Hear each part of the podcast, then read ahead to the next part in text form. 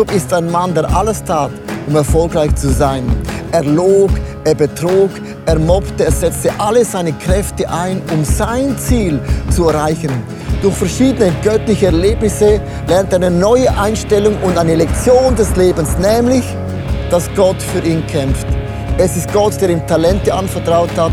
Es ist Gott, der Türen öffnet. Es ist Gott, der mit seinem Leben Geschichte schreiben wird und möchte. Darum ist Jakob so ein super Beispiel für dein und auch mein Leben.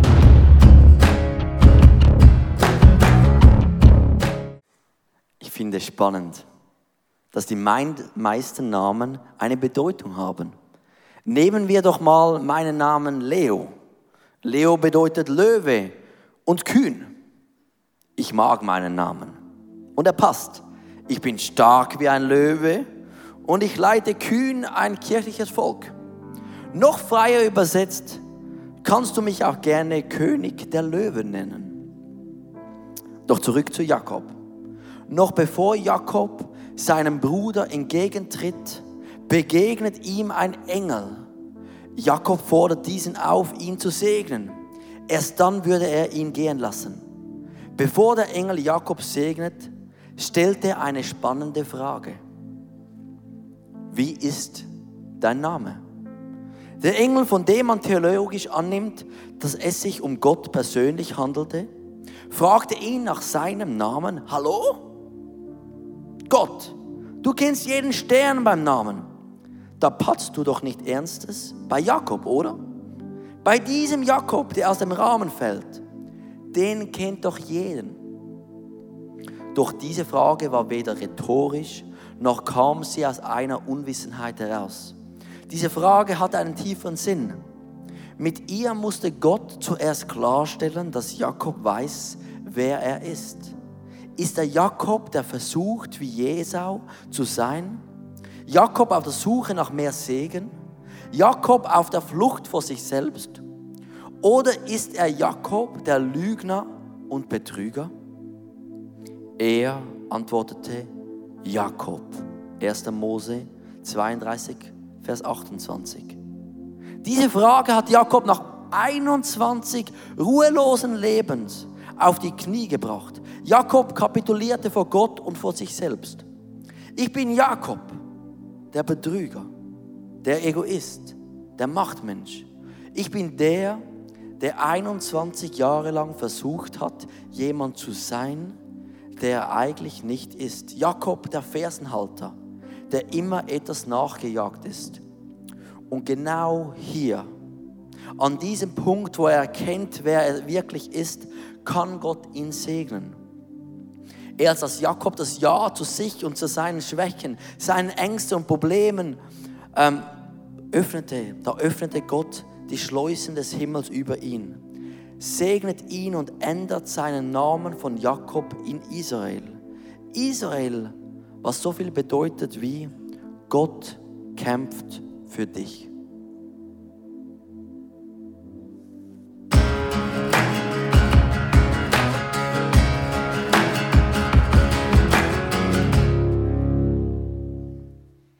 Jakob, The story is not over. Schwarz. Ah. The story is not over yet. So heißt die Serie. Und die Serie zeigt exemplarisch, was es bedeutet, dass Gott treu ist zu seinen Verheißungen. Ich meine, Gott hatte dem Abraham versprochen, dass durch seine Nachkommen die ganze Welt gerettet wird und Segen erfahren würde. Darum hat Gott auch in der Geschichte von Jakob weitergemacht, trotz all den Fehlern und Charakterschwächen der Hauptdarsteller. Ich meine, sind wir mal ehrlich, die Geschichte von Jakob ist doch absolut haarsträubend, oder? Lügen, List, Betrug, komische Familienkonstellationen und veganische Linstgerichte. Ich meine, das kann ja nicht gut kommen. Und trotzdem, Gott fährt weiter mit Jakob, trotz den ganzen Unvollkommenheit dieser Person. Und so können auch wir heute gewiss sein, Gott ist treu und auch mit uns nicht zu Ende. Er streckt seine Hand immer wieder aus in unsere Unzulänglichkeit und zieht uns raus und biegt das Krumme, macht das Krumme wieder gerade. The story is not over yet.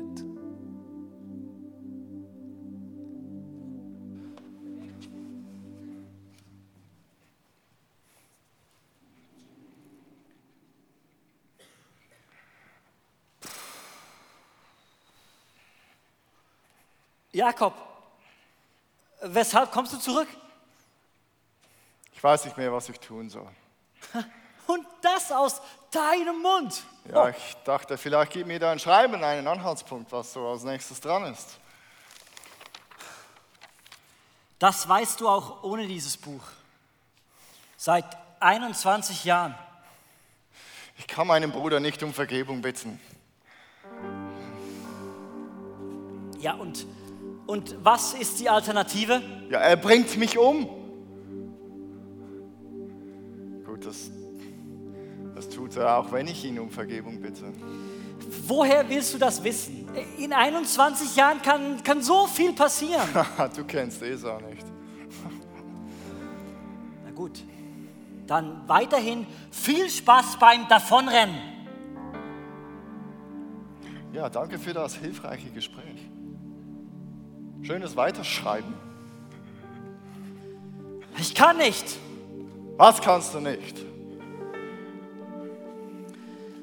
Deine Geschichte zu Ende schreiben. Na, Jetzt plötzlich, ja? Hast du eine, eine Schreibblockade oder musst du eine Pfeife rauchen für ein bisschen Inspiration? Ne? Du bist der Grund. Jakob, ich brauche deine Entscheidung. Ich meine, seit 21 Jahren weißt du, dass der Tag kommt, an dem du mit deiner Vergangenheit konfrontiert wirst. Ja, du hast schon recht, aber ich träume jede verdammte Nacht davon. Erinnerst du dich an die ersten paar Seiten von deinem Buch? Er hat gesagt, er wird mich umbringen, sobald es der Vater tot ist. Darf ich dich daran erinnern, dass er das gesagt hat, weil du dich entschieden hast, die Geschichte mit einer Abkürzung und alleine weiterzuschreiben, sodass du auf deine Weise zu deinem Segen und deinem Recht kommst, ha? Ja, ist ja gut, ich war ja jung. Man darf ja mal einen Fehler machen, oder? Ja, das, das stimmt. Und jetzt, Jakob, darfst du dich auch entscheiden. Ich schreibe erst danach wieder weiter. Entweder du stellst dich deinem Bruder und bittest ihn um Vergebung oder du lässt es bleiben. Ja, aber ich habe auch Angst. Das verstehe ich. Aber Jakob, du bist nicht alleine, okay?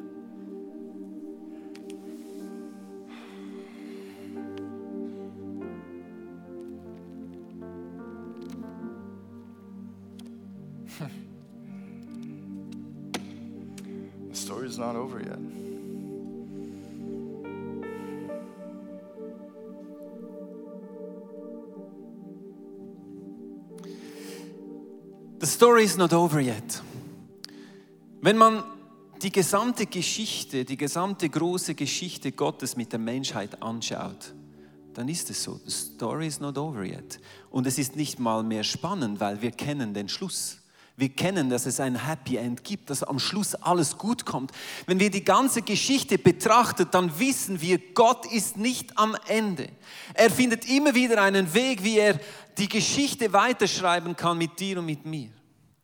Wenn wir jetzt aber auf der Ebene der individuellen Geschichten schauen, dann ist es tatsächlich so, dass die Geschichte zum Teil nicht zu Ende geschrieben werden kann, wenn ich nicht Verantwortung übernehme, um die leeren Seiten zu füllen. Ich glaube, du und ich, wir haben eine Verantwortung, Schritte zu gehen, damit Seiten nicht leer bleiben in diesem Buch. Weißt du, Jakob hatte seinen Bruder Esau um das Erstgeburtsrecht und den väterlichen Segen betrogen.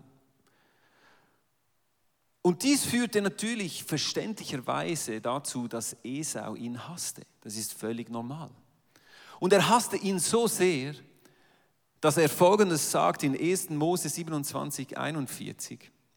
Esau hasste Jakob, weil dieser ihn betrogen hatte. Er nahm sich vor, schon bald wird man, meinen, wird man um meinen Vater trauern. Wenn er gestorben ist, dann bringe ich Jakob um. Das ist vielleicht eine Ansage. Jakob und Esau, 21 Jahre lang war da eine Rechnung noch offen. Und Jakob wusste, es wird der Tag kommen, wo ich meiner Vergangenheit in die Augen schauen muss. Nachdem Esau dies gesagt hatte und Jakob erfahren hatte, dass sein Bruder ihn umbringen wollte, floh er. Er floh nach Haran. Haran ist außerhalb des verheißenen Landes. Haran war der Ort, wo sein Onkel Laban wohnte.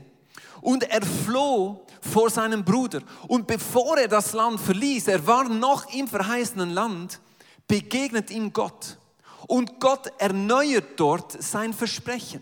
Das Versprechen, das er Abraham bereits gegeben hatte und jetzt auch Jakob, seine Nachkommen. Wir lesen in 1. Mose 28, 13, ich bin der Herr, der Gott Abrahams und Isaac. Das Land, auf dem du liegst, in diesem Moment lag er dort in Bethel, auf, dem, auf diesem verheißenen Land werde ich dir und deinen Nachkommen geben. Sie werden unzählbar sein, wie der Staub der Erde sich auf diesem Land ausbreiten und alle Gebiete bevölkern. Und durch dich und deine Nachkommen sollen alle Völker der Erde am Segen teilhaben. Und nach diesem Versprechen floh Jakob nach Haran und er blieb 21 lange Jahre außerhalb des Landes. Er versteckte sich dort vor seinem Bruder. Gott segnete ihn in dieser Zeit. Er wurde reich. Er äh, hat viel äh, verdient in dieser Zeit. Aber diese Kerbe zwischen ihm und seinem Bruder, die blieb. Und der Weg zurück ins verheißene Land musste an seinem Bruder vorbeiführen. Musste. Er wusste das. Weißt du, es ist wichtig, dass wir verstehen, das verheißene Land im Alten Testament steht nicht für Errettung. Das ist manchmal das, was wir hören. Das Volk Gottes ähm, kommt aus Ägypten und wird in das Land reingeführt. Das ist eine Metapher für uns, wie wir errettet werden und in Gottes Reich eintreten. Das ist nicht so. Das verheißene Land in der Bibel steht immer für Segnungen Gottes. Ein Ort der Ruhe, wo Gott uns segnen möchte und uns zur Ruhe bringen möchte. Das ist das Bild des verheißenen Landes. Weißt du, das Volk Gottes musste 40 Jahre in der Wüste umherirren und durfte nicht ins verheißene Land reingehen. Du kennst die Geschichte. Sie waren ungehorsam gewesen und Mose sagte, die ganze Generation muss sterben, bevor das Volk ins verheißene Land reingeht. Das bedeutet nicht, dass das Volk Gottes nicht errettet wurde. Wenn du das genau liest in dieser Stelle, nachdem Mose ihnen gesagt hat, ihr dürft nicht ins verheißene Land, sagt Gott, ich habe ihnen vergeben. Gott hatte ihnen vergeben, ihren Unglauben, und trotzdem konnten sie nicht in dieses verheißene Land reingehen. Wir lesen in Hebräer 3:11. So habe ich in meinem Zorn geschworen, niemals sollen sie in das verheißene Land kommen, nie die Ruhe finden, die ich ihnen geben wollte. Du siehst, das verheißene Land steht für Segen, es steht für Ruhe, es, es steht für Segen, das Gott für dich vorbereitet hat. Es steht auf deiner Lebenslinie. Die Frage ist, holst du dir diesen Segen ab oder eben nicht? Das Volk Gottes hat diesen Segen nicht geholt, weil sie ungläubig waren und nicht geglaubt haben, dass Gott ihnen dieses Land geben würde. Weißt du, für Jakob zwischen Haran Und Haran, die Wortbedeutung des Wortes, äh, dieses Ortes oder dieses Landes Haran heißt von der Sonne ausgedörrt und vertrocknet. Haran, vielleicht haben wir es auf dem Bildschirm. Was zwischen Haran, vertrockneter Ort, und Kanaan, das verheißene Land, zwischen diesen zwei Orten stand ein Wort. Versöhnung. Versöhnung war bei Jakob das Bindeglied zwischen Haran und Kanaan. Jakob wusste, es braucht Versöhnung, es braucht Vergebung in dieser Geschichte, damit diese Seite nicht leer bleibt, damit diese Seite weitergeschrieben werden kann. Wir müssen uns entscheiden, in unserem Leben gewisse Schritte zu gehen, damit diese Seiten nicht leer bleiben. Weil so wie das Volk am Segen vorbeigerasselt war, so kannst auch du am Segen Gottes vorbeirasseln, wenn du nicht Verantwortung übernimmst. Und Versöhnung ist einer der größten Segensräuber in unserem Leben. Und so wusste Jakob, es wird der große Showdown kommen. Und er kam. Nach 21 Jahren kam der Showdown zwischen Jakob und seinem Bruder. Ich möchte euch da mitnehmen, diese Geschichte steht in 1. Mose 32, Vers 2. Jakob setzte seine Reise fort. Also er musste schon wieder fliehen. Er musste nämlich jetzt fliehen vor Laban, weil er hatte ihn auch betrogen. Gell? Das war so ein bisschen ein Muster in seinem Leben. Das haben wir ja schon mehrere Male gehört. Er war wieder am Fliehen und er floh Richtung verheißenen Land, weil er wusste, jetzt muss ich mal zurück. Ich meine, es steht da ein Versprechen im Raum. Es steht ein Versprechen, das Gott bereits meinem Urgroßvater gegeben hat. Ich muss mich in diese Richtung zurückbewegen. Unterwegs begegnete ihm eine Schar von Engeln. Es ist schon noch interessant, wenn du dich wieder dorthin bewegst, wo Gott ist, begegnest du ihm auch wieder. Jakob hat 21 Jahre lang Gott nicht mehr so gesehen, beziehungsweise wir lesen einfach nichts davon in der Bibel. Aber die letzte Begegnung war in Bethel und die nächste ist hier.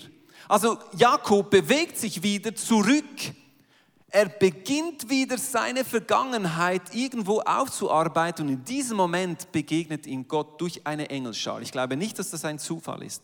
Als er sie sah, rief Jakob erstaunt, hier ist das Lager Gottes.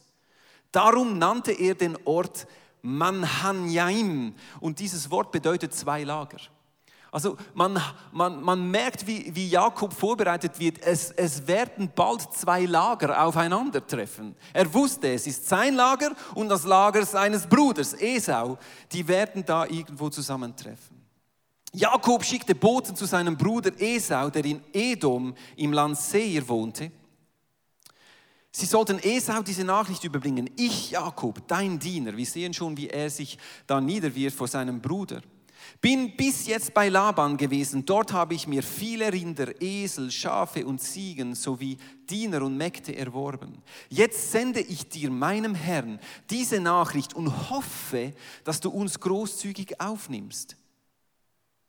Die Boten kamen zurück und meldeten, Esau ist schon auf dem Weg zu dir. 400 Mann begleiten ihn. Da bekam Jakob furchtbare Angst.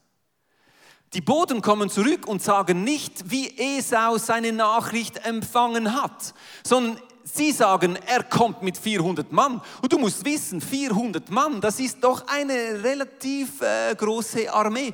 Und Esau war bekannt als der Mann, der mit dem Schwert, der Kämpfer, verstehst du? Jakob war ja mehr Muttersöhnchen, so ein bisschen äh, zu Hause, ein bisschen äh, Lego spielen. Aber Esau war da der Kriegerlis, Räuber und Poli, oder? Das war, das war Esau. Und jetzt hört Jakob, er kommt mir mit 400 Mann entgegen. Und es wird ihm Angst und Bange. Das Wort dort im Hebräischen für Angst ist das Wort Zarar. Und dieses Wort bedeutet Ohnmacht, ausgeliefert sein. Jakob ist in die Enge getrieben. Er weiß, er kommt mit 400 Mann und er weiß nicht, welche Botschaft, dass er ihm überbringen wird. Ob es die Botschaft des Schwertes sein wird oder ob es eine Botschaft der Versöhnung sein wird. Und es muss uns nicht erstaunen. Ich meine, wir haben jetzt Jakob ein bisschen kennengelernt, oder? Und ganz gemäß seinem Charakter versucht Jakob zuerst mal seinen Bruder zu manipulieren. Er versucht es wieder mal selber aus eigener Kraft. Und wie macht er das? Er schickt ihm, wir haben hier äh, den Jakob und hier den Esau. Die sind ein bisschen verpixelt heute Morgen, aber äh, ist äh, jetzt wieder gut.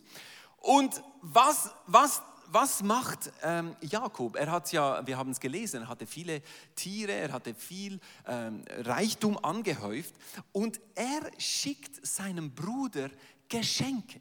Er hat das Gefühl, wenn ich jetzt meinem Bruder ein bisschen Geschenke schicken, dann wird die Situation dann schon ein bisschen entschärft werden und dann wird er irgendwo äh, vielleicht äh, nicht mehr so wütend sein. Was macht er? Er nimmt 200 Schafe, 30 ähm, Kamele, 200 Esel, Kühe, Stiere, äh, da hat es sogar noch äh, einen Geißbock. Ich glaube, er hat sogar noch eine Katze. Nein, die Katze hat er nicht geschickt, aber eine schwarze Katze, die brauchst du immer so in einer, in einer äh, Gruppe. Aber es waren, jetzt, jetzt muss man mal überlegen, es waren 580 Tiere. Also es war, es war ein ziemlich großer Teil seines Vermögens hat er seinem Bruder geschickt. Und zwar hat es geschickt, und wir lesen in 1. Mose 32, 21, ich will ihn versöhnen durch das Geschenk, das vor mir hergeht. Danach erst will ich sein Gesicht sehen, vielleicht wird er mich annehmen. Du siehst, das war Jakobs Strategie ganz menschlich, ganz in eigener Kraft, gell, um Versöhnung zu erwirken. Lass uns mal ein paar Tiere schicken, oder? Und in dieser Zeit waren natürlich Tiere äh, Reichtum. Heute würdest du andere Sachen schicken, eine Playstation, eine, eine, eine, eine man weiß doch eigentlich was, eine Jahreskarte für äh, die Samsung Hall. Die hast du ja schon. Ja, aber es hat ja noch, ja. Und es schickt es voraus. Und die Bibel sagt uns nicht, was geschieht, weil ich meine, Esau war ja ein bisschen weit weg und er schickt diese Tiere weg und dann kommt die Nacht. Dann kommt die Nacht. Die Nacht vor dem Showdown. Und Jakob hat Angst. Er nimmt seine Familie, er geht da über den Jabok und es heißt dann, dass er alleine zurückblieb. Wir lesen das in 1. Mose 32. Nun, nur er blieb noch allein zurück in der Nacht. Plötzlich stellte sich ihm ein Mann entgegen und kämpfte mit ihm bis zum Morgengrauen. Wir kennen diese Stelle, schon paar Mal gehört. Als der Mann merkte, dass er Jakob nicht besiegen konnte, gab er ihm einen so harten Schlag auf das Hüftgelenk, dass es ausgerenkt wurde. Ich habe ein Bild mitgebracht von einer Luxation des rechten Oberschenkels, der Hüfte. Und äh, vielleicht bist du da nicht so bewandert medizinisch. Ich habe dir noch den medizinischen Bericht mitgenommen von diesem Bild. Die rechte Hüfte ist luxiert und steht dorsokranial des Acetabulums. Kranial des Hüftkopfes sind Teile des hinteren Pfannenrandes erkennbar. Zusätzlich sind im Acetabulum Teile des abgeschirrten Femurkopfes dargestellt. Einfach für dich als Erklärung, ich bin überzeugt, du hast das natürlich genauso gesehen, oder? Was man zu dieser Verletzung sagen kann, ich habe hier ein Zitat eines Sportmediziners, er sagt, das Ausrenken des sehr starken Hüftgelenkes ist etwas vom schmerzhaftesten, was man sich vorstellen kann. Also ich wünsche das niemandem hier. Also es scheint eine sehr, sehr schmerzhafte Verletzung zu sein. Jetzt fragst du dich vielleicht, Gott kämpft mit Jakob und fügt ihm solch einen Schmerz zu. Was soll eigentlich diese Geschichte? Wenn du die Geschichte im Kontext anschaust, dann glaube ich, macht es Sinn, was Gott hier vorhat. Eigentlich verdichtet sich hier in dieser Geschichte das ganze Leben von Jakob. Ein Jakob, der von Anfang an immer betrogen hat, der das Heft immer in die eigene Hand genommen hat, der immer für seinen eigenen Vorteil gekämpft hat, der immer eine Idee hatte, wie er zu seinen Gunsten irgendwo arbeiten kann. Das ist Jakob. Jakob hat es immer selber versucht und er hat sogar noch relativ viel erreicht. Er war ja reich geworden, er hatte, er hatte Frauen, Kinder, er hatte, es ist nicht so, dass nichts geschehen ist in seinem Leben, aber das war sein Muster. Er hat es immer selber gemacht gemacht. Und jetzt kommt das große Showdown. Und auch da hat es wieder versucht. Er hat Tiere geschickt. Er hat gedacht, ich kann vielleicht jetzt mit dem letzten Drücker irgendwo diese Versöhnung noch hinkriegen. Und jetzt kommt der Kampf. Und weißt du, es ist interessant, nach alten Vorstellungen lag die Kraft des Mannes im Hüftgelenk. In der alten Vorstellung war die Hüfte, das Oberschenkelknochen und die Hüfte war das ist einer der stärksten, wenn nicht der stärkste Knochen, den wir überhaupt haben. Und nach alter Vorstellung saß da die Kraft des Mannes.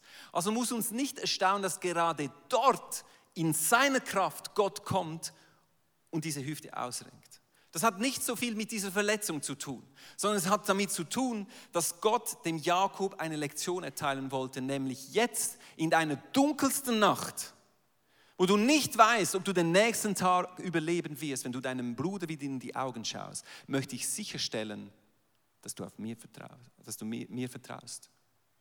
Du hast 21 Jahre lang versucht, irgendwo in eigener Kraft das Ganze wieder gerade zu biegen. Aber jetzt jetzt möchte ich es anders machen. Und es wird Tag. Und Jakob wird ready für den Showdown. Und weißt du, wenn du äh, in einen, eine, gro eine große Schlacht gehst, nehmen wir an Schweiz, Portugal am Dienstag, oder? Das ist unsere nächste große Schlacht, oder? Wir wissen, das ist Finale, da müssen wir einfach siegen. Als Fußballbegeisterter weißt du natürlich, es kommt auf die Aufstellung an. Aufstellung, schon mal etwas gehört, wenn du Fußballer bist? Hier zum Beispiel, klassisches 4-4-2, oder? Äh, da sehen wir, dass äh, die meisten Grafiker bei uns äh, Deutsche und Österreicher sind, weil die haben noch die Aufstellung von 2006 genommen. Also das ist die originale WM-Aufstellung 2006. Aber klassisches 4-4-2. Ich weiß nicht, ob du weißt, ich bin ja linker Außenverteidiger bei den Senioren von FC Muchen. Ich bin auch rechter Außenverteidiger, also ich bin links und rechts einsetzbar. Ich weiß manchmal selber nicht genau, wo links und rechts ist. Und 4-4-2, das verstehe ich natürlich. Das heißt Viererkette Abwehr, das sehen wir dort. Die Viererkette, die ist hinten und da musst du dich verschieben und ich versuche es irgendwo richtig zu machen, aber das, das gelingt mir nicht immer. Es gibt natürlich auch andere Aufstellungen, wie zum Beispiel das, äh, das 3-3-4-1, oder? Das ist natürlich ganz eine gute Aufstellung. Es gibt auch das 4-5-1. Also wenn man in ein Spiel reingeht, wie jetzt am Dienstag Portugal, Schweiz, dann wird es sehr entscheidend sein, wie der Trainer aufstellt. Wer ist auf welcher Position? Sind die richtigen Leute auf der richtigen Position, damit der Sieg auch eingefahren werden kann? Weißt du, bei jo Jakob war es nicht anders. Er kommt also aus dieser Nacht, nachdem Gott ihm sein Hüftgelenk ausgerenkt hat und er stellt sich auf zum Showdown. Und das ist seine Aufstellung. Ein klassisches 6-5-3 für die die da draus kommen, oder? Die Bibel sagt uns nämlich, was er machte. Er nahm alle seine Frauen, er hatte ja vier Frauen, also zwei Frauen plus zwei Diener, also äh, Diener, Dienerinnen, die hatten alle Kinder.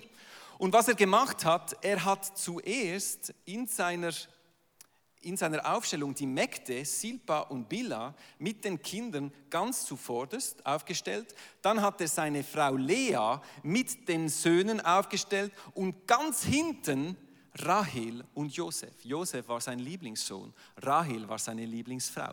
Benjamin wird nicht erwähnt, ich denke, er war so, hängende, äh, äh, so hängend hinter dem Mittelfeld, oder? Aber das ist die Aufstellung, die Jakob dort macht. Wir lesen das in 1. Mose 33, wir müssen nicht äh, zusammen lesen, aber so hat es aufgestellt. Und er hat so auf seinen Bruder gewartet. Die Frage ist jetzt nur, wo stellt sich Jakob auf? Ich glaube, die letzten 21 Jahre hätte sich Jakob eher so als Libero aufgestellt, oder? So Scheibenwischer hinter der Abwehr. Der Libero ist der, der das Spiel liest, der immer reagieren kann auf das, was passiert. Im Notfall kann er auch wegspringen, oder? Weil wenn es ihm zu brenzlig wird, kann der Libero schnell äh, schon die dritte Halbzeit anpfeifen, oder im Clubhäuschen. Aber ich glaube, dass die Begegnung, die Jakob mit Gott hatte, hatte ihn verändert. Jakob war nicht mehr derselbe nach diesem Kampf mit Gott. Weißt du, tiefgreifende Veränderung, Herzensveränderung geschieht nicht durch Training, sondern geschieht durch Begegnung. Und Jakob war Gott begegnet und nach dieser Begegnung setzt sich Jakob ganz vorne. Er setzt sich, er, er stellt sich vorne hin. Der erste Mittelstürmer mit ausgerenkter Hüfte. Ich meine, welcher Trainer würde einen Typen aufstellen, der hinkt und der erst gerade ein paar Stunden vorher einen solchen Schmerz erlebt hat, ganz vorne auf. Weißt du was? Jakob wusste, er kann das erste Mal in seinem Leben nicht mehr wegspringen. Er kann nicht fliehen. Er entscheidet sich, ich werde meinem Bruder Esau begegnen. Erstmal in meinem Leben möchte ich nicht fliehen vor den Problemen. Ich nehme das Heft nicht in die Hand, sondern ich warte und wir sehen, was passiert. Und wir lesen dann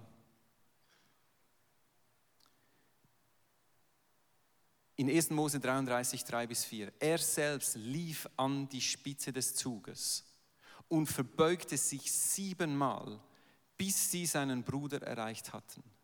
Also siebenmal verbeugen war ein klares Zeichen von einem Untergebenen, der sich vor einem Höhergestellten, vor einem König oder Pharao niederbeugte. Siebenmal ist ein Zeichen von Demut, ist ein Zeichen von, hey, nicht ich bin der Erstgeborene, du bist der Erstgeborene. Verstehst du, die ganze Geschichte von Jakob und Esau kommt hier zu einem Höhepunkt.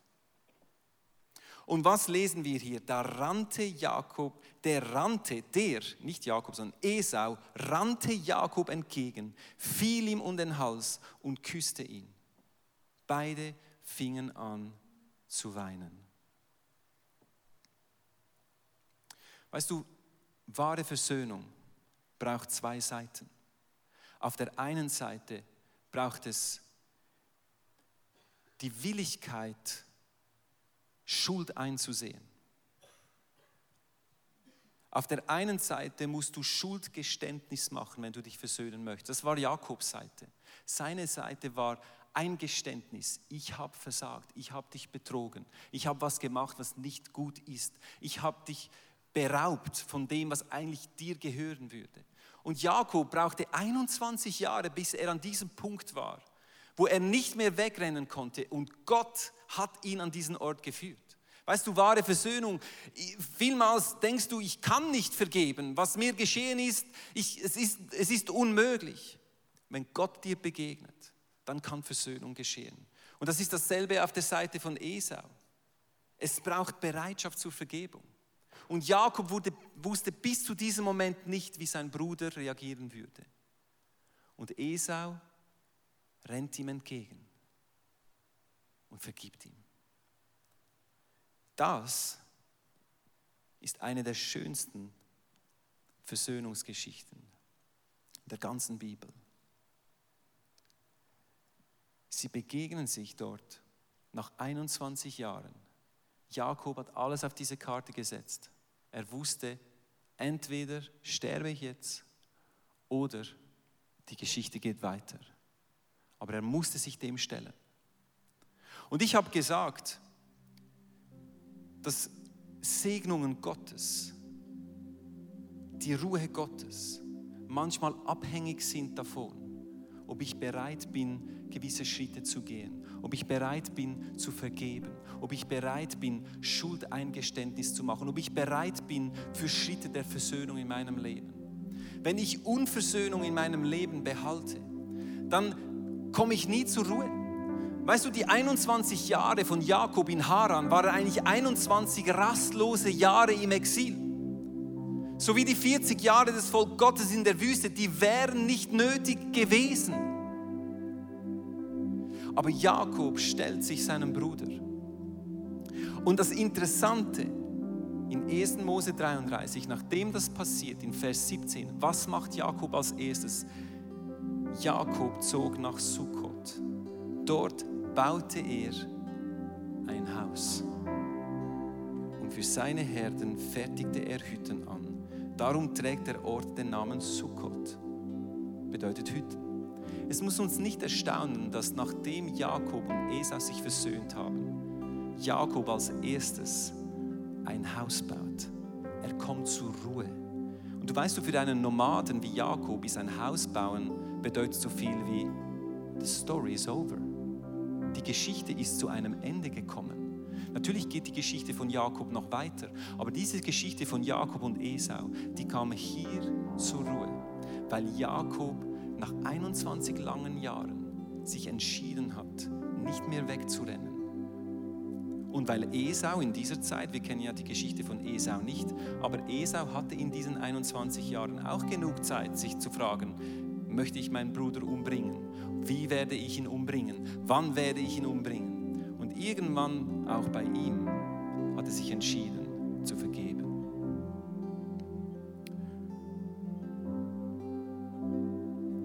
Ich möchte diese Message beenden mit einer Herausforderung für dich. Ich glaube, dass es auch heute Menschen gibt in diesem Raum, du hast Unvergebung in deinem Leben.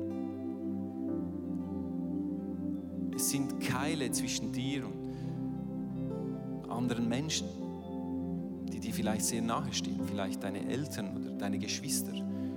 Ich höre immer, immer wieder von Geschichten, auch von Christen, die sagen, ich habe schon seit zehn Jahren nicht mehr mit meinem Vater gesprochen, aus diesem und diesem Grund.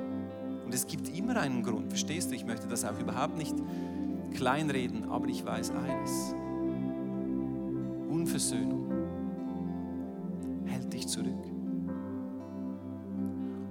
Unversöhnung führt dazu, dass du nicht zur Ruhe kommst, dass du an den Segnungen Gottes vorbeigehst. Und ich glaube nicht, dass Gott das möchte. Gott möchte diese Seiten schreiben mit deinem Leben. Aber manchmal haben wir die Verantwortung, gewisse Schritte zu gehen. Und natürlich ist diese Geschichte ein Echo für die Geschichte des verlorenen Sohnes. Auch dort haben wir den Sohn, der weggeht und der Vater kommt und springt ihm entgegen. Als ein Bild für Gott, der sich versöhnt mit den Menschen. Und ich möchte heute Morgen zwei Sachen ansprechen. Vielleicht bist du heute da und du hast dich nicht versöhnt mit Gott. Du hast dieses Geschenk noch nicht angenommen. Gott hat seinen Sohn am Kreuz dahingegeben, damit Versöhnung geschehen kann zwischen ihm Seite von Gott, die ist, der ist bereit zu vergeben. Das ist klar, hat es schon gemacht. Die Frage ist nur, bist du bereit, deine Schuld einzugestehen? zu sagen, Gott, ich brauche dich.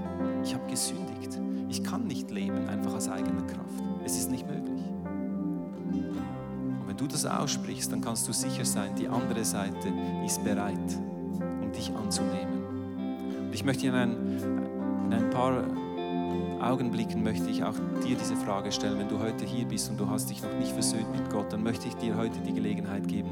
Aber ich möchte dir auch sagen, wenn du hier bist und du hast Unversöhnung in deinem Leben, dann möchte ich beten, dass du den Mut hast, den Mut hast, Schritte zu gehen. Wir haben manchmal das Gefühl, wenn wir nicht vergeben oder wenn wir Unversöhnung haben, dann, dann, dann, dann ist der andere derjenige, der leidet. Ist ein Trugschluss. Du leidest genau gleich. Du kannst nicht weitergehen. Es bleibt was in deinem Leben. Du kannst nicht in das reingehen, was Gott eigentlich für dich bereithält. Ich glaube, Gott möchte heute Menschen ermutigen, Schritte der Versöhnung zu gehen, so wie Jakob diese Schritte der Versöhnung gegangen ist. Und noch einmal, durch eine Begegnung mit Gott kann wahre Versöhnung geschehen. Und ich möchte die nächsten paar Minuten nehmen, dass wir einfach in die Gegenwart Gottes reingehen können und du wirklich auch deinen Frust und deine Verletzung und was auch immer du hier mitträgst, dass du das einfach vor seinen Thron bringst. Und ihm das einfach sagst. Und ich möchte beten, dass Gott in deine Situation kommt und dir hilft, Schritte der Versöhnung zu gehen, wenn es dran ist in deinem Leben. Mein neuestes Buch befasst sich mit Jakobs Geschichte. Jakob ist ein Mann, der alles tat, um erfolgreich zu sein. Er log, er betrog, er mobbte, er setzte alle seine Kräfte ein, um sein Ziel zu erreichen. Durch verschiedene göttliche Erlebnisse lernt er eine neue Einstellung und eine Lektion des Lebens, nämlich, dass Gott für ihn kämpft. Und im neuen Buch werden wir anschauen, wie trotz unseren Imperfektionen mit Gottes Hilfe unser Ziel erreichen werden. Darum ist Jakob so ein super Beispiel für dein und auch mein Leben.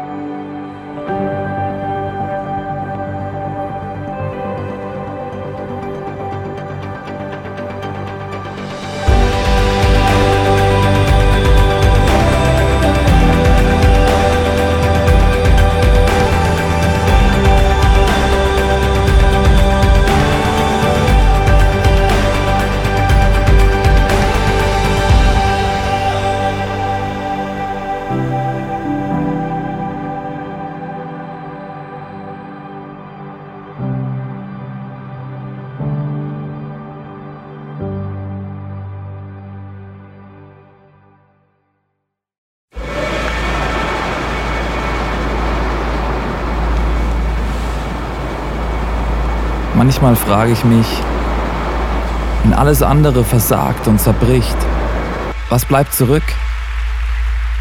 Warum sind wir von überall hierher gekommen? Weil am Ende vom Tag nichts anderes Bestand hat. Wie würde das aussehen? Was wären die Konsequenzen von etwas so Radikalem? Wie würde es aussehen, Jesus tatsächlich zu folgen?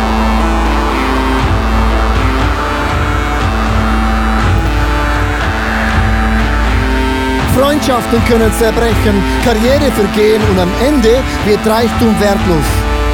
Er weckt einen Durst für Wahrheit, Mitgefühl und Liebe, den nichts auf dieser Welt jemals löschen kann. Worauf können wir also wirklich unser Leben, unsere Hoffnung bauen? Es gibt nur die einzige Sache. Wenn alles gesagt und getan ist, er allein ist unser Fels, unsere Mitte und unser Fundament.